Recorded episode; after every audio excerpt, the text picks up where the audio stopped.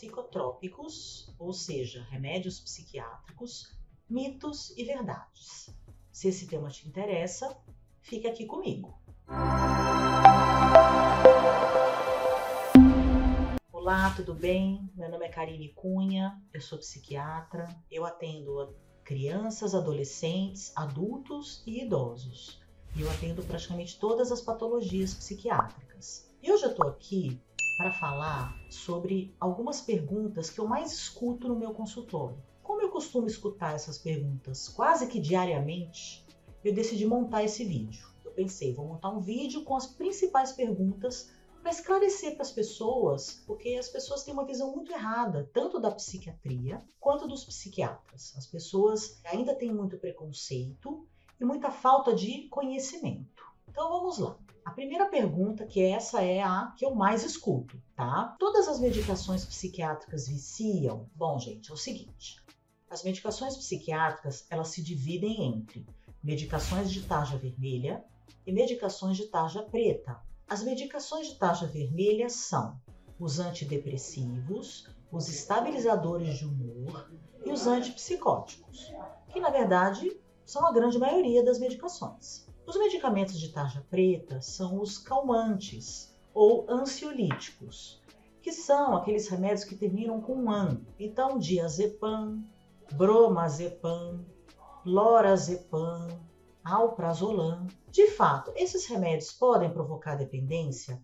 Podem, mas se eles forem utilizados com doses altas e por um período prolongado de tempo. De uma maneira geral, a gente sempre evita prescrever medicamento de tarja preta, mas no começo do tratamento eles são muito importantes, porque os medicamentos de tarja vermelha, que são os que tratam as doenças, eles demoram de duas a quatro semanas para fazer efeito. Então, enquanto eles não fazem efeito, os remédios de tarja preta vão ajudando. Então, por exemplo, se a gente atende um paciente com que está tendo crise de pânico diariamente, se você entrar só com a medicação de tarja vermelha, ele vai continuar tendo essas crises de pânico durante duas a quatro semanas. Então, nós é, acrescentamos os, os medicamentos de tarja preta e depois a gente vai aos poucos desmamando essas medicações. Então são remédios muito bons, mas eles precisam ser usados da forma correta. Ou seja, doses mais baixas e por curtos períodos de tempo. Vamos lá, outra pergunta que eu também escuto bastante. Ah, mas eu vou depender desses remédios a vida, a vida inteira? Gente, a maioria das, das doenças psiquiátricas, elas são crônicas. Então, ah, os medicamentos precisam ser usados durante muitos anos. Agora, é claro que depende também da patologia. Então, por exemplo, se a gente atende um primeiro episódio depressivo, em geral a gente trata aí por um ano, um ano e meio, dois anos, e depois a gente vai reduzindo lentamente a medicação até a suspensão. Se a gente atende, por exemplo, uma síndrome do pânico, a gente entra com a medicação, chega na dose plena, vai diminuindo a medicação aos poucos depois de um ano e meio, dois, e suspendemos a medicação. Mas dependendo da doença, é tratamento a longo prazo. Por quê? Porque o risco de uma recaída é quase 100%. E toda vez que a pessoa tem uma recaída, ela pode voltar muito pior, ela pode ter muitas consequências negativas na vida dela. Então a gente evita a qualquer custo qualquer recaída. Então, por exemplo, um transtorno bipolar, uma esquizofrenia, um transtorno obsessivo compulsivo, são doenças que a gente precisa usar medicação por longos períodos de tempo e provavelmente até o resto da vida. Mas não necessariamente na mesma dosagem. Às vezes, com o passar do tempo, a gente consegue ir diminuindo a dose total da medicação. A gente deixa uma dose de manutenção que muitas vezes é menor do que a dose da fase aguda, a dose de ataque. Outra pergunta: esses remédios são muito fortes? Eu vou ficar dopado? Isso daí eu escuto assim praticamente todos os dias. Então, assim, existem medicações psiquiátricas que são bastante sedativas? Sim, elas existem. Mas quando é que a gente usa? Quando o paciente está agitado, quando o paciente está agressivo, quando o paciente está muito descompensado. E depende também do diagnóstico da pessoa. Então, não é todo paciente que chega que a gente vai entrar com uma medicação sedativa. Depende. E de uma maneira geral, a gente entra sempre com doses baixas e a gente vai aumentando aos poucos. O tratamento psiquiátrico ele é muito individualizado. Então, cada pessoa reage de um jeito com a medicação E a gente, em geral, sempre entra com doses baixas e vai aos poucos reajustando. Então, de fato, algumas provocam sono? Sim, mas não todas. Outra pergunta que eu escuto muito: ah, mas esses remédios vão fazer mal para o meu fígado? Vão fazer mal para a minha saúde? Se eu tomar a longo prazo? Gente, todas as medicações, elas são, em maior ou menor grau, metabolizadas pelo fígado. Se você usa o remédio na dose certa e pelo tempo correto, em geral, não fazem mal ao fígado da pessoa e não fazem mal ao organismo da pessoa.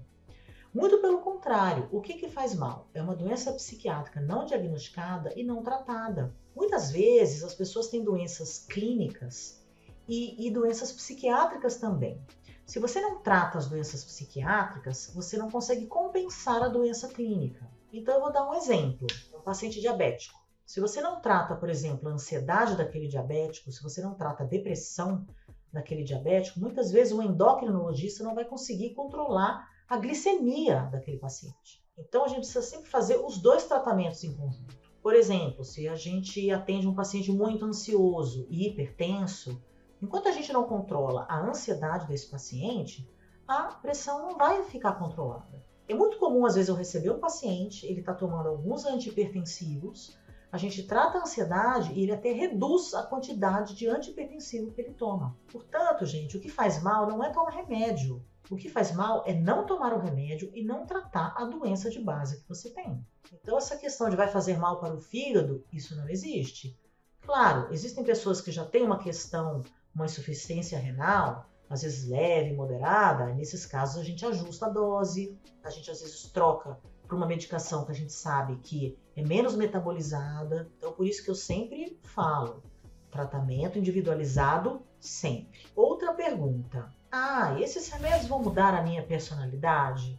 Gente, remédio não muda a personalidade de ninguém. A pessoa já nasce com uma personalidade aí pré-estabelecida. O que o remédio faz, o que a medicação faz, é atenuar sintoma. Então você tem, por exemplo, uma pessoa que é muito irritada, está muito irritada porque ela é bipolar e está na fase da euforia, ou ela tem uma depressão, está muito irritada. Você vai, entra com a medicação, você trata o sintoma, a pessoa fica mais calma, fica mais sorridente, fica mais sociável. Mas não é porque ela, ela mudou o jeito dela de ser, é porque a gente tirou aquele sintoma. A gente tirou o desânimo, a gente tirou a falta de energia, a gente melhorou o sono daquela pessoa. Então, logicamente, a pessoa vai ficar uma pessoa mais calma, mais centrada, mais sociável, então não existe isso de mudar a personalidade. Se uma pessoa tem uma personalidade mais introvertida, ela não vai virar uma pessoa extrovertida que vai fazer mil amigos. Ela não vai virar uma outra pessoa. A personalidade ela vai se manter, vai ficar sempre a mesma. Outra pergunta: ah, eu vou conseguir levar uma vida normal tomando essas, essas medicações? Gente, existem muitas pessoas famosas e bem-sucedidas que têm diagnósticos psiquiátricos e que tomam medicação psiquiátrica e que estão super bem, levam sua vida normalmente, têm filhos, têm famílias. Inclusive, uma coisa que eu acho muito bacana, eu acho que hoje em dia as pessoas estão falando mais sobre saúde mental. Então, recentemente eu vi vídeos de artistas portadores de TDAH, portadores de depressão, que até assumiram que chegaram a pensar em suicídio.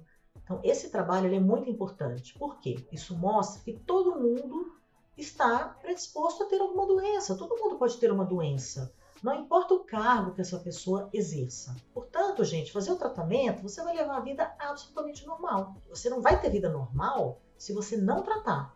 Porque aí você vai ter prejuízo na sua atenção, na sua concentração, vai ter prejuízo no seu sono. Aí sim você vai ter problema no trabalho, problema nos relacionamentos interpessoais. Então, precisa tratar sempre. Outra pergunta: ai, doutora, já que eu tô curado, eu posso parar a medicação? Gente, primeiro que cura é uma palavra que não existe na psiquiatria. As doenças psiquiátricas, elas não têm cura, elas têm o quê? Elas têm tratamento, elas têm controle.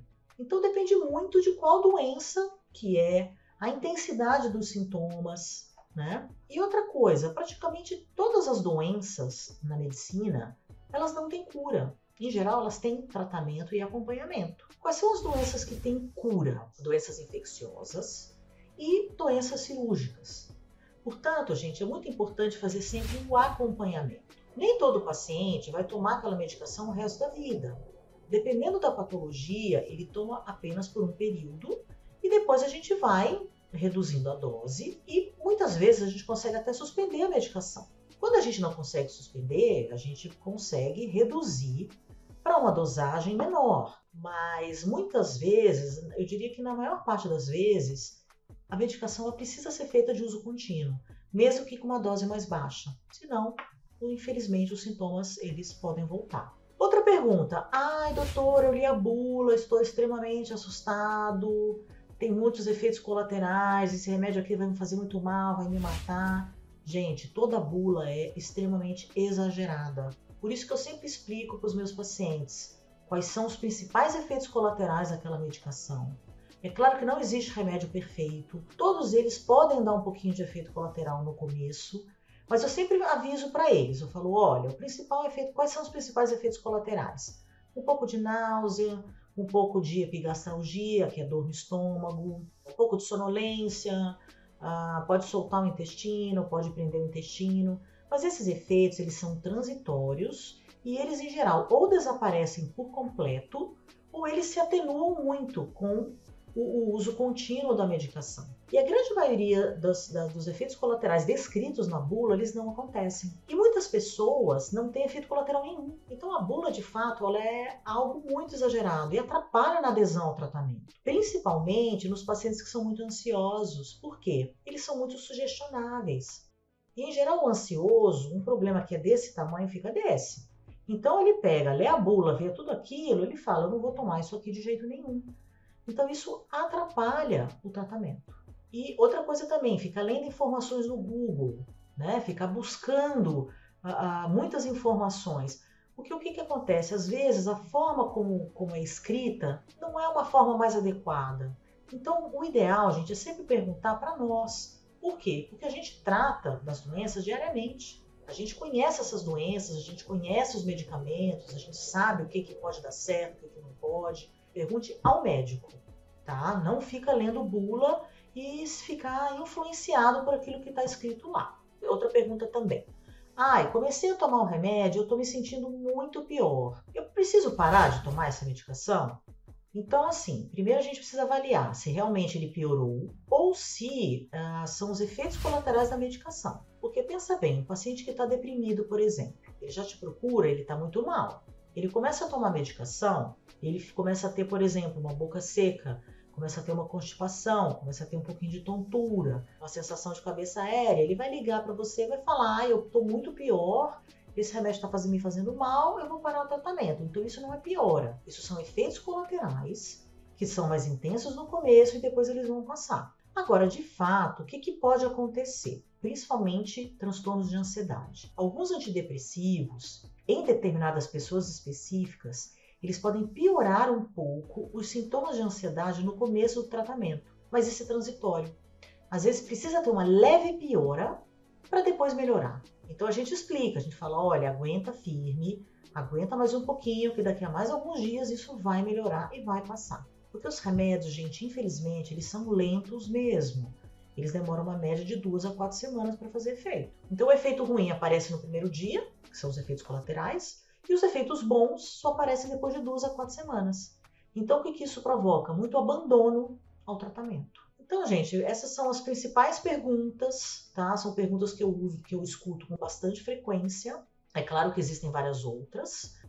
É, eu espero que eu tenha esclarecido aí pelo menos as principais dúvidas. E se vocês tiverem mais alguma questão, ou mais alguma dúvida, alguma sugestão, eu posso posteriormente fazer um outro vídeo a respeito desses assuntos, tá? Então por hoje é só. Espero que vocês tenham gostado e até a próxima.